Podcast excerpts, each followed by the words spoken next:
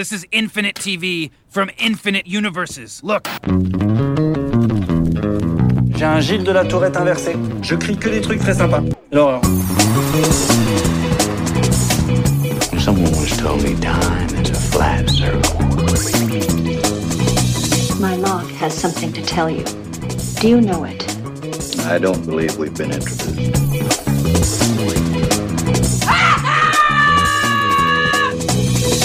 Salut à toutes, salut à tous, bienvenue dans l'épisode 77 de Un épisode et j'arrête le podcast 100% série de l'Association française des critiques de séries, la CS, en partenariat comme toujours avec Binge Audio. Nous sommes ensemble pour 30 minutes de décryptage d'une série et d'un phénomène sériel dans la joie critique et la bonne humeur journalistique, bien entendu. Next one, next one, next one, next Whoa, one. wait, wait, wait, wait. Put it in what? What? That's the last one. Pierre Langlais de Télérama à la manœuvre et avec moi cette semaine Constance Jamais du Figaro. Hello Constance. Salut Pierre. Anne Eligon des Fiches du Cinéma, bonjour Anne. Bonjour Pierre. Et Jean-Maxime Renaud d'Allociné, salut Jean-Maxime. Salut Pierre. Au menu cette semaine, un sujet à la page, l'adaptation de romans en série. Vous avez vu, je l'ai trouvé tout seul. Sujet ô combien complexe que nous traiterons en nous accrochant tel un marque-tapage à l'amie prodigieuse. Adaptation télé de la quadrilogie d'Elena Ferrante, méga best-seller décliné en série à partir du jeudi 13 décembre sur Canal+. The Leftovers, Sharp Objects, Aux animaux la guerre, Big Little Lies, The Hundred. Elles sont des dizaines, des centaines même à avoir été tirées de livres, parfois sans même qu'on le sache. Pourquoi? Mais oui, pourquoi? On vous répond tout de suite dans un épisode et j'arrête. Votre fille est douée dans toutes les matières. Parlez à votre mari. Essayez de le convaincre. Il n'ira plus à l'école C'est clair, oui ou non? Après le succès mondial de la saga d'Elena Ferrante, Je te propose quelque chose. Quoi On part à la mer. découvrez la série Événements sur Canal+. Tu viens, oui ou non De l'enfance à l'adolescence, l'amitié tumultueuse d'Elena et de Lila, dans une Italie en plein bouleversement.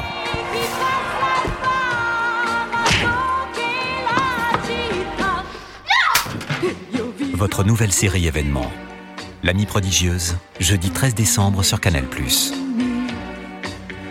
Voilà, comme ça on a bien la date, mais euh, commençons, chers amis, par faire notre job critique et critiquons L'Amie prodigieuse, coproduction HBO et Rai avec la participation de Canal, qui la diffuse en France, arrive chez nous. Sa première saison colle, je crois, au premier des quatre romans best-sellers de la mystérieuse Elena Ferrante, dans le Naples ouvrier des années 1950, histoire d'amitié entre deux jeunes femmes, d'abord enfants puis adolescentes. Elena et son amie prodigieuse, Lila. Question à ceux qui ont lu le roman, il y en a autour de cette table, et aussi à ceux qui ne l'ont pas lu, j'en fais partie. Faut-il regarder l'amie prodigieuse? Jean-Maxime, je sais que tu es à fond, vas-y. Oui, il faut la voir. J'espère d'ailleurs que les gens qui verront la série ensuite liront les livres, que ça leur donnera envie. Euh, c'est totalement à la hauteur de ce que j'attendais. Ce qui quand même est assez rare, je trouve, dans les adaptations. On est toujours un peu déçu. Là, je le suis pas du tout. Euh, J'ai été en larmes un épisode sur deux. Euh, ouais, c'est vraiment très très réussi. Pourquoi? Pourquoi? Parce que c'est très très émouvant. C'est une histoire euh, assez simple sur le papier. Euh, on suit deux enfants dans les premiers épisodes qui deviennent des adolescents puis des adultes euh, dans un quartier pauvre et euh, on suit. Enfin, il n'y a pas de meurtre, il n'y a pas de choses comme ça. On, on suit. Enfin, il y a quand même de quoique- la violence et des morts. ouais. Voilà. Enfin, Il n'y a, pas même. des enquêtes, il n'y a pas de choses comme Parce ça. que c'est un on monde suit, euh, extrêmement violent, c'est là- c'est vraiment très miséreux et très voilà, violent. C'est très dur, mais c'est pas misérabiliste pour autant. Constance, Alors moi, comme Jean-Maxime, euh, j'ai beaucoup aimé. Donc euh, moi, ce que j'ai aimé déjà, c'est de en tu as la- lu les romans J'en ai lu la moitié. Ce que j'ai aimé en retrouvant la série, c'est déjà de me, en quelques images, de d'arriver à me placer tous ces personnages. Parce que quand on lit le roman, il faut souvent se référer à l'arbre généalogique. Et je trouve que la série, on, on- très vite, on n'a plus cette tentation et ça permet de recadrer les éléments du roman que j'ai oubliés parce que ça fait longtemps que je les ai lus. Et euh, ce que je trouvais très dans le roman, c'est le point de vue donc de, cette- de cet enfant. Et je trouve que la série arrive à préserver ce point de vue tout en nous remettant des choses qui dans le roman m'avaient pas frappé. Moi, quand j'ai vu la série, j'ai redécouvert à quel point c'était violent. Parce qu'il y a des passages Ouais. du livre où c'est décrit, mais ça m'a pas marqué autant quand c'est sur une page que quand c'est sur des images. Et je trouve que c'est à la fois la série qui préserve le regard de, ce- de cet enfant qui est narratrice. On sait pas très bien si ce qu'elle raconte c'est vrai ou pas, mais ça c'est autre chose. Ah, Il y a une scène d'ouverture, on comprend qu'elle est, enfin, elle raconte depuis l'âge adulte, c'est ça? Oui, mais est-ce qu'elle dit la vérité ou est-ce qu'elle réinvente des choses qu'elle a vues Ça, on, ça, on n'en sait rien. Et je trouve que la série fait cohabiter un regard d'enfant avec une caméra un peu adulte. On voit ce que font les adultes pendant ce que, par rapport à ce que font les enfants à côté. Et c'est pour moi, ça, c'est le grand plus de l'adaptation. Je suis plus, je suis plus mitigée. Lu les livres ou pas? Alors oui, si tu m'avais demandé s'il fallait lire euh, L'ami prodigieux, je t'aurais dit oui, euh, parce que quand même c'est un roman dense à la fois qui touche à une histoire intime et à l'histoire, de la politique, de la sociologie, du féminisme, qui est très riche et, et qui effectivement peut faire une très bonne adaptation. Là où je suis mitigée, mais on en reparlera, c'est que pour moi l'adaptation, c'est pas coller exactement au roman. Et là, on est vraiment, effectivement, euh, on retrouve exactement le roman. Alors on va évidemment développer cette discussion puisque c'est le but de ce podcast. Moi comme j'ai pas lu les bouquins, pas la moindre page, je vais vous donner mon point de vue extérieur. Euh, je pense que c'est mieux d'avoir lu les bouquins.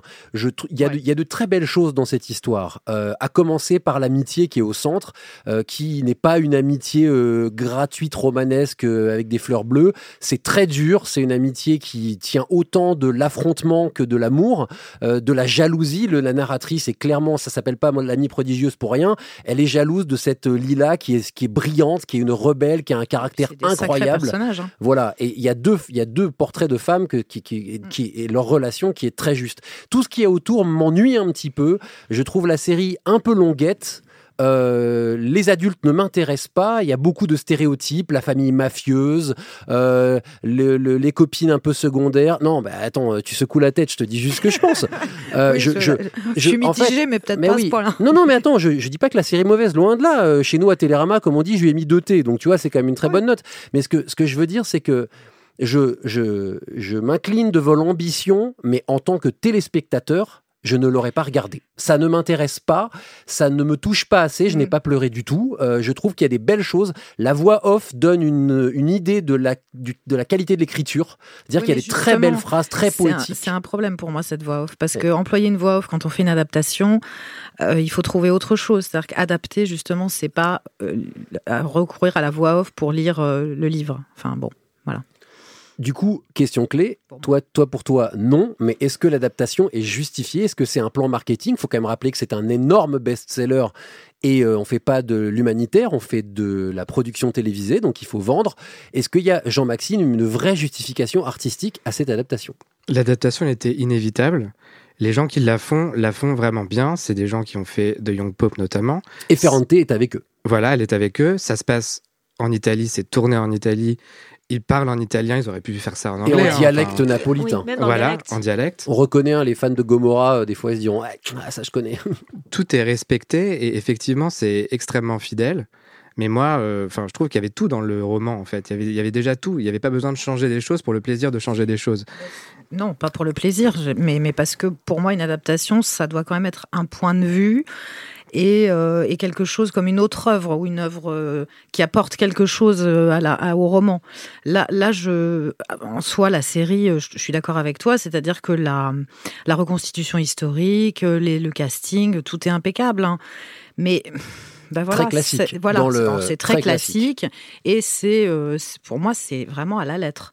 Et euh, alors, quand Pierre dit, bah, moi, j'ai pas lu le roman et du coup, ça m'intéresse pas trop, euh, c'est moi, c'est la question que je me posais. C'est si on n'a pas lu les livres, est-ce qu'on peut s'accrocher? Si on aime les fictions euh, intimistes, historiques, c'est- très classique. Et en même temps, ce qui est étonnant, c'est qu'il y a un parti pris narratif qui est quasi, ce huis, quasi huis clos, en tout cas pendant une moitié de saison, qui est assez culotté. C'est-à-dire que c'est presque du théâtre. D'ailleurs, il y a eu une adaptation théâtrale de l'Ami prodigieuse. Euh, donc, donc là, il y a une vraie prise de risque. Mais j'en reviens à ma question, Constance. Euh, justifier, pas justifier cette adaptation? Toi qui as lu le bouquin, est-ce que tu te dis, est-ce que tu retrouves l'histoire et du coup tu es heureuse, ou est-ce que tu te dis, ah, ça m'apporte vraiment quelque chose? Tu l'as sous-entendu tout à l'heure. moi, enfin, moi je trouve que je suis contente à la fois de retrouver le bouquin parce que le bouquin est tellement touffu que ça m'a aidé, euh, si je veux reprendre la lecture du troisième tome, à me remettre les personnages en tête. Et moi, ce qui m'a plu dans cette adaptation, c'est que j'ai l'impression qu'on voit le point de vue de la jeune narratrice, donc euh, de d'Elena, et qu'on, mais en tout cas pour cette première saison qui se passe quand elle est enfant, on, la série ouvre sur le monde qui est autour d'elle d'une manière qui n'était pas pour moi apparent sur la page quand j'ai lu le roman. Donc ça t'a apporté quelque chose. J'ai dit Elena Ferrante fait partie de, de, de- euh, alors si mystérieuse soit-elle, hein, on, on ne sait pas qui est cette personne. Euh, on a quelques idées puisque le, le roman est semi-autobiographique. Euh, est-ce que c'est important? Ça, c'est quand même une question clé. On, on l'a on l'a posé quand on a parlé du travail de Stephen King. Est-ce que oui ou non, l'auteur doit être impliqué à ce point? Euh, moi je mangerais plutôt du côté d'Anne. Je trouve que euh, c'est c'est une- c'est pas mal qu'il soit là au début, mais ensuite qu'il qu'il se soit un recule. consultant, quoi. Un consultant, voilà. Mais je crois qu'elle est plus consultante que vraiment scénariste. Elle est créditée au, au même titre que les scénaristes, Hmm. mais je crois qu'elle les a même pas vraiment rencontrés en vrai. Ils ont tous échangé par mail sur des points Voilà. de trucs où ils avaient besoin d'éclaircissement, elle leur a répondu.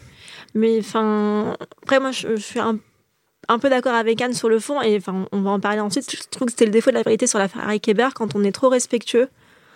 Euh, c'est comme relire le livre avec le suspense en moins, et je trouve que Harry Kéber, un de ses problèmes, c'est outre la voix off qui est insupportable, c'est que c'était, ça gardait tous les défauts de construction du roman. lieu c'est marrant parce que c'est peu- parce que Anne dit du, de, de, de l'ami prodigieuse Oui. finalement. Non, non, parce qu'on Non, parle mais que c'est trop fidèle, que c'est trop proche. Oui, mais on part d'un bon roman, alors que Oui. l'affaire Harry Kéber. euh, Qui n'est pas, un- enfin qui est un, page turner en Voilà. soi, ça, ça Après, peut faire enfin, un moi, je trouve que c'est une adaptation. Ce qui, enfin, ce qui me fait plaisir quand j'ai lu le bouquin et que je vois un film ou une série, c'est de, de voir ce qui est conservé et le regard que l'auteur apporte sur cette œuvre et pourquoi il choisit de l'adapter maintenant. Enfin, c'est hors sujet parce que c'est le premier euh, exemple qui me vient à l'esprit. J'en suis désolée. Dans- en février, il y a Marie Reine d'Écosse qui sort au cinéma.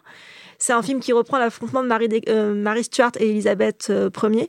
Mais ce qui est intéressant, c'est que c'est relu à l'ère du mouvement MeToo. Et pour moi, sur le coup, c'est pas forcément euh, fidèle à l'histoire, mais ça fait voir les choses d'une manière palpitante sur Et ces alors femmes là, de pouvoir. là, ça, oui, et ça parle d'histoire euh, avec un grand H, alors que un roman, c'est l'histoire avec un petit oui, je, H. suis- je suis d'accord, Enfin, mais le principe est le même quand tu fais des De la quand- fidélité. des- quand tu fais l'adaptation ou pas. Ce qui est intéressant, c'est le regard que l'auteur met dessus. Pourquoi il a choisi ce bouquin Et c'est ça qui est intéressant. Et moi, j'aime bien. Et c'était le cas de la Servante écarlate ou même nos animaux la guerre, c'est que parfois la série prolonge l'œuvre ou la- revoit. Et ça, c'est ça qui m'intéresse. On va, pas, on va parler un petit peu de ça, parce que c'est allez, hop, c'est moi le premier qui en parle. C'est exactement ce qu'a fait The Leftovers et qui était une complète réussite. Euh, Les, les, les saisons après la saison fidèle au bouquin étaient meilleures que la saison fidèle au bouquin elle-même. Mais On, on va reparler de tout ça, Jean-Maxime, Non, rapidement. juste sur The Leftovers, la, la première saison n'était pas vraiment fidèle au bouquin non plus. En fait, ils ont vraiment pris quelques éléments. Oui, mais c'était la même, stru- c'était la même structure. Oui, ça, voilà. oui, oui. Hmm. Euh, là, je trouve, enfin, il y a quatre livres, ça se prête tellement à une série. À la base, c'est une série qu'on lit finalement que je vois pas pourquoi l'adaptation aurait dû être totalement différente, avec un autre point de vue. Je, j'ai pas, Euh, en et- fait, je pose des intime. questions, j'ai pas la réponse. Oui. C'est-à-dire que je, je- je pars du principe que, bah, que moi là, j'ai trouvé que ça manquait d'un point de vue, je sais pas comment dire, de quelque chose qui aurait augmenté euh, ce qui existait déjà. Euh, je trouve que ça fait défaut, ça, d'avoir un, un regard artistique, je sais pas comment dire. Avez-vous tué Nola Kellergan Cet homme est un animal, il ne distingue pas le bien du mal. Je ne l'ai pas tué. Combien de fois je dois vous dire que je ne l'ai pas tué? Quelqu'un n'a pas envie que je fourre mon nez dans cette affaire. On ne sait jamais de quoi les gens sont capables. Tout autre ambiance, hein, cette bande-annonce de euh, La vérité sur l'affaire Harry Kéber. On, va en reparler, mes chers amis. On va commencer par te reprendre à zéro. Donc, hein, ce podcast fera 1h30. On vous prévient tout de suite. Non, je déconne. Il va faire 30 minutes comme d'habitude. Le nombre d'adaptations de romans, je l'ai dit en introduction, en série explose. Tâchons de comprendre pourquoi et commençons par être un petit peu optimiste. Il y a sans doute une raison noble. Le lien entre les deux formes d'art, par exemple, hein, on sait que le feuilleton, euh, c'était le feuilleton euh, des journaux et la littérature avant. Euh, côté plus littéraire des séries, peut-être, qui ont atteint une maturité particulière en ces temps avancés de son histoire. Bah, enfin, moi, ça, c'est ma grande, c'est mon grand dada, c'est-à-dire qu'au lieu de continuer à comparer les, les séries au cinéma, parce que c'est un, c'est de l'image, euh, elles ont plus à voir avec la littérature et avec le feuilleton, le roman feuilleton, avec le roman, avec un métier qui est d'écrire, même si être scénariste et être euh, écrivain, c'est pas le même métier. Et même si on oublie encore très souvent dans nos amis médias et dans les publicités que le scénariste fait partie de la création d'une Ah série bah télé. absolument, et, et- et il est, euh, il est quand même euh, un personnage important. Voilà. Donc pour toi, Mais la les- raison comme noble, la raison noble, tu y crois que s'il y a autant d'adaptations, c'est parce que ce lien euh, historique. Ah bah, ça me paraît assez logique, oui. Tu crois pas que c'est plutôt euh, parce que que, c'est la stratégie PIC commerciale TV et que euh, on est en Mais manque d'idées et qu'on va piquer des bouquins, Constance Alors moi, je, enfin, je pense que dès qu'un roman a du succès, on se dit euh, si on fait un film ou une série, peut-être que les gens par curiosité vont venir le voir. Je pense que ça aussi c'est bon pour les gens qui n'ont pas lu les bouquins et qui le découvrent par un autre médium. Et je pense que dans, un- dans une ère où tu as beaucoup de commandes de projets, quand tu as un bouquin où le scénario est déjà plus ou moins écrit, tu gagnes un temps fou. Et c'est plus simple de monter des projets sur des bouquins qui marchent bien, ça rassure l'investisseur. Oui, c'est un, peu- c'est- un peu cynique, mais ça débouche pas forcément sur une œuvre euh, méprisable. Ça peut faire de bonnes choses. Mais c'est surtout, moi je crois plus vrai aux, aux États-Unis où déjà il y a flopé de romans qui sont écrits comme des séries, c'est-à-dire qui sont vraiment ce que tu disais des page turners. Euh, les adaptations euh, en France, on a, on a fait beaucoup d'adaptations littéraires hein, qui sont pas forcément réussies, mais qui euh, justement Parce qu'il y en a de s'appuyaient plus en sur plus à la télé française aussi. On parlait de, de, Deux animaux la guerre, euh, adaptation d'un bouquin. euh, ça commence quand même à se, à se Oui, je démocratiser chez je nous. pense qu'en en France, on a cette culture euh, littéraire, d'his- d'histoire littéraire, et, et qui colle. On a fait, on- ça a fait les grandes heures de la télévision et de l'ORTF, hein, les adaptations de, Les de- de textes Mm. de la littérature et du patrimoine français. On n'est pas comme aux États-Unis où quand on sort un roman qui est déjà presque écrit et construit comme une série, où là les droits sont achetés tout de suite. Ou, euh, Voir, voilà. voir la publication même. Oui, bah ça, on va en parler justement, mais il y a quand même une démarche marketing. On est d'accord que l'ami prodigieuse, malgré toutes ses qualités, euh, c'est pas quelqu'un qui s'est dit oh là là ça ferait quand même une super série c'est c'est un carton donc on va en faire une série quoique je me demande si c'est c'est- en même temps si le projet est parti d'Italie clairement mais les ricains c'est un gros carton de librairie aux États-Unis l'ami prodigieuse Je suis pas sûr. Et d'ailleurs, Ouais. sur HBO, les audiences sont pas extraordinaires pour l'instant. Ouais, euh, les critiques en revanche sont très élogieuses. Mais enfin, les Américains ont tendance à s'enflammer quand c'est un truc européen, c'est tellement exotique. Mais bon, ceci étant dit, je dis pas que c'est une mauvaise série, attention. Mais Harry Kéber, c'est pareil, ça n'a pas été forcément un énorme succès aux États-Unis. Euh, D'ailleurs, c'est plutôt une série canadienne et pas américaine. Oui, c'est assez symptomatique parce que c'est un page turner suisse, écrit en français, adapté au Canada par un réalisateur français, Jean-Jacques Hano, avec un casting américain. Une vision de l'Amérique euh, très extérieure à l'Amérique, en fait. euh, une fantasmée de l'Amérique qu'on peut avoir qui à peut être l'étranger. assumé dans le bouquin euh, Oui. lui-même. Oui, oui, c'est le Mais, cas. mais est-ce que c'est pas du coup une série, on va peut-être la critiquer, on va dire ce qu'on en pense pour ceux qui l'ont vu, est-ce que c'est pas symptomatique de d'un projet qui n'existe que parce que le bouquin s'est bien vendu?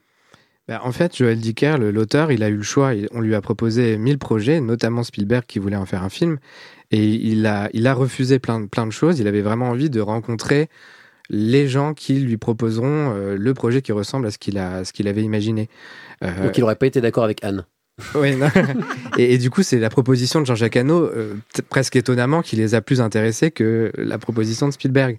Mais c'est vrai que Jean-Jacques Hano, visiblement, il aimait vraiment le roman et il leur a tout de suite dit voilà ce que je vais faire, etc. Alors que souvent, les Américains achètent euh, des projets, euh, des adaptations et n'en font parfois rien. Ils les achètent juste pour que les concurrents ne les aient pas. Et les, les- les films ne se montent jamais. Donc là, au moins, il y a eu un truc un peu euh, qui s'est fait en bande et, euh, et par des gens passionnés. Parce que ça rappelle quand même la stratégie d'Arlan Coben, euh, qui, qui bombarde de plus en plus de séries, etc., adaptées ou pas de ses bouquins. Là, j'ai du mal à voir l'intérêt. Alors, euh, en même temps, j'allais dire l'intérêt littéraire des bouquins d'Arlan Coben. Ça se défend parce qu'il y a des gens qui passent du bon temps en les lisant, et c'est peut-être pas pire que Guillaume Musso quand même. Faudrait pas exagérer. Non, non, on va dire que c'est pas pire. Voilà. Safe, c'était pas trop mal. Non, Safe c'était nul, mais ça c'est notre, discussion. Non, Safe c'était nul. Mais enfin, c'était pas ce qu'il a fait de pire. Efficace. il a fait pire. Les trucs qui sont passés sur TF1 étaient moins bons. Euh, ça quand même, pardon, c'est de l'adaptation de roman, mais c'est l'équivalent. Enfin, c'est de la production. En gros, euh, il n'y a pas de démarche littéraire là-dedans. Ah bah, de la part d'Arlan Coben, non. Il a signé pour Netflix, je crois, 17 projets, dont, dont certains sont pas du tout adaptés de ses certains ne romans, seront mais diffusés qu'à la caisse du Monoprix. C'est quand même très inquiétant, mais ça marche tellement. ce- Enfin, oui, ces romans marchent tellement. Et peut-être c'est pour attirer un public plus féminin, parce qu'on ne l'a pas forcément dit, mais les livres sont avant tout lus par des femmes, quand même, euh, qui a un public. euh, Les livres d'Arlan Coben, je tiens à les dire, je livres suis en un homme général. et je lis des livres. Non, mais les livres en général et les livres d'Arlan Coben en les particulier. femmes lisent oui. plus que les hommes. Oui, Là, oui. tu m'apprends un truc. Et du coup, euh, c'est un public aussi euh, qui peut-être est plus facile à toucher, la fameuse ménagère, euh, avec ce On genre dit de comment projet-là. maintenant J'arrive plus à me souvenir. La, La- femme responsable des achats de moins de 50 ans. C'est ça, waouh, c'est formidable. Alors, euh, Constance, tu sous-entendais un truc tout à l'heure, c'est la chronologie, hein, comme on dit, euh, de certaines séries qui sortent en même temps que les bouquins. Euh, moi, je voulais donner le nom d'une boîte qui s'appelle Alloy Entertainment. On en- on- elle n'est pas très connue du grand public, elle appartient à Warner. Et c'est elle qui adapte des romans pour ados. Alors, Gossip Girl, c'est Alloy, Vampire Diary, The Hundred, et à chaque fois, c'est une stratégie globale. C'est-à-dire que le bouquin sort quasi simultanément avec la série. Tout est conçu en amont pour que finalement les, les jeunes gens qui aiment les bouquins regardent la série. Et pourtant, c'est parfois deux histoires différentes. Moi, généralement, ça diverge assez vite. Hein. Ouais. Puisque le rythme en librairie ne suit pas le rythme de production, mais c'est un- on en reparlera, c'est un peu comme Game of Thrones, t'as deux canons maintenant. Mais alors ça, c'est quand même assez, c'est quand même assez intéressant et impressionnant. Et j'hésite entre me dire c'est réjouissant parce que ça veut dire finalement qu'on s'appuie sur l'amour de la littérature de notre jeunesse, qui dévore des bouquins, alors qui sont pas forcément des grands classiques, mais qui dévore des bouquins quand même. Et en même temps, c'est un peu cynique parce qu'on leur, on leur, on leur sort direct la série télé Là, derrière. là, ce quoi. dont tu parles, oui, ça me paraît quand même du, du packaging euh, bien, c'est quand bien même orchestré de, euh, pour de les la ados. créativité à moindre risque. C'est un truc Ouais. qui marche pas trop mal. Bon, on sait que ça va appâter le chaland, quoi. C'est bon, on vient de cracher sur The Hundred et Vampire Diaries, c'est fini les gars, on est mort. Il y a quand même un peu de création, je vais le défendre. Je les lis, je les lis pas, mais il y a quand même de la création parce qu'ils partent en général d'un roman et puis ensuite ils font Ils six prennent leur saisons. liberté. Voilà, Ouais. donc c'est c'est un point de départ, c'est presque un pilote. Et puis ensuite, voilà, ils font autre chose. Enemies to the east. Enemies to the west. Enemies to the south. Enemies to the north. Whatever stands in our way, we will defeat it. We're the last Lannisters. The last ones who count. On ne pouvait pas euh, avoir ce débat sur les adaptations sans parler de ce petit livre qui s'est vendu à quelques exemplaires sous le manteau et de cette série que certaines personnes auraient regardé. Ça s'appelle, comme disent les gens, Games of Thrones, je crois, c'est ça? Game of Thrones, euh, la plus populaire d'entre toutes les adaptations et de presque d'entre toutes les séries tout court d'ailleurs, hein, qui pose une question un peu différente. Tu l'as euh, sous-entendu, Constance un peu différente de la fidélité, même si ça questionne la fidélité à l'œuvre originale, le dépassement des œuvres. C'est vrai pour The Leftovers, donc, qui a vécu deux saisons de plus que le roman, si j'ose dire. Mais c'est encore plus particulier parce que Game of Thrones, les bouquins sont pas finis et la série a fini par rattraper les livres. Qu'est-ce qu'on fait dans ce genre de Bah, situation ceci dit, ils, ont quand même des- ils sont quand même rencardés sur la fin par euh, George R.R. Martin. Martin leur a dit comment finissait le bouquin. Donc on peut imaginer que même s'ils ont beaucoup rebrodé depuis deux saisons, euh, un- Ça va se rejoindre? Pas forcément, mais je pense qu'il y a des choses qui vont se rejoindre et des choses dont on sait qu'elles divergent depuis la saison 2. Donc euh, de toute manière, euh, voilà. Donc il n'y a pas de mal. Ils sont presque obligés en fait de faire ça puisque c'est des romans qui ont été énormément lus pour surprendre le spectateur et c'est quand même la base de ce genre de, de Oui, parce programme.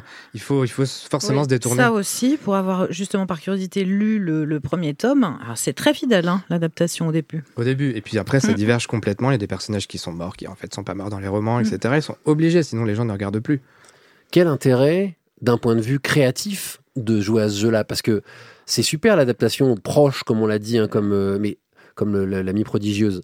Mais euh, c'est quand même pris a priori pour un scénariste beaucoup plus excitant d'imaginer sa propre histoire plutôt que de- d'essayer de suivre un récit par ailleurs euh, déjà existant. Mais dans le cas de Game of Thrones, je pense qu'ils ont été contraints. Je pense que quand ils ont créé la série, ils imaginaient pas qu'ils allaient dépasser George R. R. Martin de- dès la saison 5. Oui, mais alors là, ils sont contraints. Je pose la question et je la repose. Mais, euh, Quel- pour, euh, pour le scénariste, pour moi, pour moi, ce qui fait la force de The Leftovers, qui est quand même la plus grande série de tous les temps, comme tout le monde le sait, enfin, il y a The Wire aussi, mais bref, euh, c'est que Lindelof s'est appuyé sur une Damon Lindelof sur une œuvre existante qui le touchait intimement, et ensuite, il a volé de ses propres ailes pour raconter encore plus quelque chose qui lui était propre.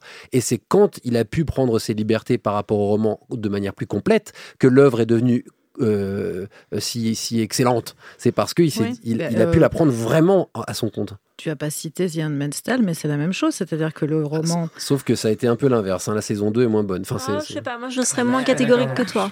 Ah ouais En tout cas, là, là, là, pour préciser les choses, donc le roman euh, se termine. euh, C'est vrai qu'on avait pas la première. C'est la première saison. euh, Le roman, il fait la première saison, voilà.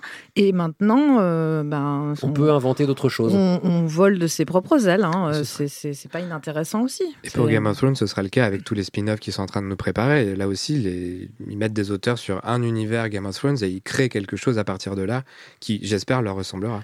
Sachant que c'est un, un univers extrêmement codifié. Enfin, c'est-à-dire que Game of Thrones, euh, il y a quand même une très très grosse base documentaire, si j'ose dire, avec toutes les familles, les codes, les choses. C'est-à-dire que c'est vraiment une bible, comme on dit, qui pèse quelques milliers de pages. hein. Donc ça, ça fait quand même une grosse base pour travailler. Alors il y a autre chose dont on n'a pas parlé, hein, c'est les classiques. On a sous-entendu que les Français, euh, on s'y prenait pas toujours de manière très fine pour les adapter. En revanche, nos, nos voisins euh, britanniques, que connaît si bien Constance, euh, il faut en parler. Ils s'attaquent très souvent aux classiques de leur littérature et, des autres À d'ailleurs. intervalles réguliers d'ailleurs. Ah C'est-à-dire qu'on peut avoir trois ou quatre adaptations d'Orgueil et Préjugés. euh, mais il faut quand même dire, enfin moi ce qu'on m'avait raconté, c'est que si la BBC et ITV y mettaient autant de cœur, c'est que euh, pour la BBC, c'est sa mission de service public et que les Anglais ne sont pas réputés beaucoup lire, donc il faut leur montrer leurs classiques à la télévision pour qu'ils aient envie de les lire. Alors, soit ils sont fidèles, mais délicatement modernes. hein. Par exemple, quand ils font le Guerre épée d'Andrew Davis, adaptation de. Pas un roman anglais, hein, mais bon, c'est une adaptation britannique. Moi, Soit ils sont fidèles, euh, je finis, euh, mais extrêmement libres et créatifs. Et alors là, évidemment, les modèles, c'est,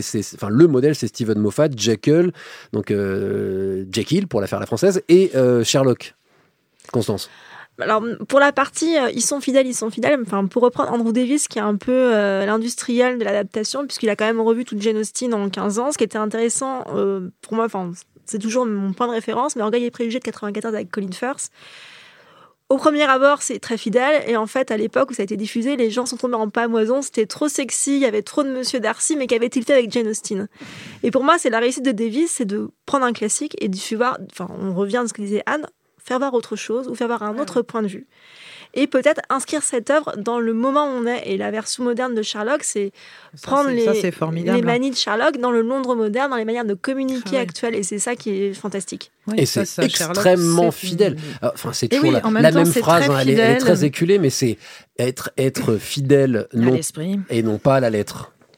Et oui, euh, oui, oui. Et puis euh, vraiment Sherlock, je trouve que c'est un très très bon exemple et euh, et c'est c'est hum, c'est un modèle parce que c'est euh, rester fidèle, c'est toujours Sherlock, mais c'est euh, moderniser et puis c'est avoir même cette même servi de, de l'image pour montrer ses qualités de de, De penseur. dit euh, non de D'investigateur. déduire De- je ne trouve pas le de mot déduction. voilà ses qualités de déduction enfin il y a tout un jeu là-dessus etc enfin ça je trouve que c'est une chouette adaptation qui est quand même autre chose que d'adapter euh, Maigret par exemple en France hein, mais Oui. c'est une adaptation aussi. Prendre le risque de cette modernisation qui n'est en aucun cas une infidélité. Et ça, ça, ça, c'est tra- une trahison. C'est exactement ça. Allez, on finit avec autre chose quand même, parce que hein, on finit cette émission en faisant des petits tours des choses dont on n'a pas le temps de parler. On n'a pas parlé d'une autre adaptation qui a été quand même une, une des séries dominantes de cette dernière décennie, c'est The Walking Dead, euh, et des BD. Euh, et des comics, Euh, les super-héros, vous savez, euh, ce truc-là qui fait quelques milliards de téléspectateurs et de, spectateurs au cinéma tous les ans, c'est de l'adaptation littéraire. Donc ça aussi, ça compte. Qu'est-ce qu'on en fait de, ces adaptations-là? Est-ce que c'est moins complexe parce qu'on a déjà du visuel et ça impose déjà un univers? Ou est-ce que c'est au moins aussi galère parce que bah, on parlait de, des libertés que peut prendre Game of Thrones en tuant certains personnages et tout, mais alors The Walking Dead, c'est leur jeu préféré, c'est de zigouiller un type qui est pas mort dans la BD. D'ailleurs, ils ont plus que ça à faire, les pauvres. Mais euh, qu'est-ce qu'on fait de la bande dessinée et des comics? Enfin, là, là, enfin, c'est autre chose. C'est-à-dire que là, moi, je suis plus tout à fait dans l'adaptation littéraire, c'est-à-dire qu'on adapte. euh, Tu sous-entends que la BD, que c'est pas de la Ah non, littérature, je- attention. oui, si, je sous-entends tout à fait ça, parce que c'est un autre art encore. C'est-à-dire que là, il y a à la fois, on est plus proche du storyboard. hein, on est dans le, à la fois l'image et le texte. Je dis pas que la BD c'est pas bien ou que c'est moins bien que la littérature, euh, voilà. Euh, mais c'est encore un autre travail et c'est pas forcément plus facile à adapter. Mais ça serait justement un piège pour moi de prendre l'œuvre originale comme une sorte de storyboard. C'est là que tu fais de l'adaptation Oui, case oui, pour oui. case Oui, et bah t'es oui. mal barré. Oui, ça dure de 10 minutes parce que finalement c'est ça, ça pose des situations, mais il y a peu de dialogue, il y a peu, de- il faut, faut Bah, vraiment étoffer comics, quoi. ça, c'est-à-dire qu'il y aurait des bandes dessinées Oui. adaptées où là, il y a quand Ouais. même, euh, il y a du. Oui, tu as des romans graphiques comme on dit aujourd'hui Voilà, où il y a, y du texte, hein, il y a du dialogue, Ouais. ça il y a moyen de faire. Après, comme tu dis, euh, c'est peut-être que les comics, c'est une bible, tout simplement. Et qu'on part de ça et qu'on creuse. Bah, qu'on creuse, j'imagine, avec les limites de droit qu'on a. J'imagine qu'on peut pas faire n'importe quoi de Batman, de Superman, de Daredevil. Je pense qu'il y a quand même un contrôle euh, de la maison d'édition Marvel ou des gens qui l'écrivent. Bah, euh, je, je, je suis pas fan de la série et je l'ai pas suivi, mais euh, Gotham est, est quand même un exemple intéressant de ce qu'on peut faire en créant un univers à partir d'un univers existant et en allant chercher la série. Pour le coup, réussi ou pas réussi, Gotham c'est une proposition que la série fait en plus de, de ce que la BD peut proposer, sauf erreur de ma part. Ouais, c'est vrai. Après, souvent, ça atteint très vite ses limites. Je pense à Preacher, notamment, qui était plutôt sympa, euh, qui est adapté aussi de romans graphiques, qui était plutôt sympa au début. Et puis finalement, ce que racontaient les romans graphiques suffisait. Et en faire une série sur plusieurs saisons, on tourne très très vite en rond. Euh, Walking Dead, bon, euh, ça existe toujours, mais ça tourne en rond depuis nous, on 5 est ans. là, hein. Ça fait longtemps que ça, que ça tourne en On rond. a jamais effectivement. été là, mais bon. Et d'ailleurs, on terminera sur ce petit mot gentil pour The Walking Dead, cet épisode 77 d'un épisode et j'arrête le podcast 100% série de la CS avec Binge Audio. Merci à Constance Jamais du Figaro, Anneli Gon des Filles du Cinéma et Jean-Maxime Renaud le Ciné. Merci aussi à Jules qui était, comme toujours, à la technique. La semaine prochaine, ce sera le retour de la battle des séries avec trois affrontements sans pitié j'espère que vous serez là. Et d'ici là, likez-nous sur Facebook et Twitter. On vous aime, aimez-nous en retour. Salut à toutes, salut à tous, à la semaine prochaine. One, next one, next one, next Whoa, one. wait, what, wait, wait, wait. What? What? That's the last one.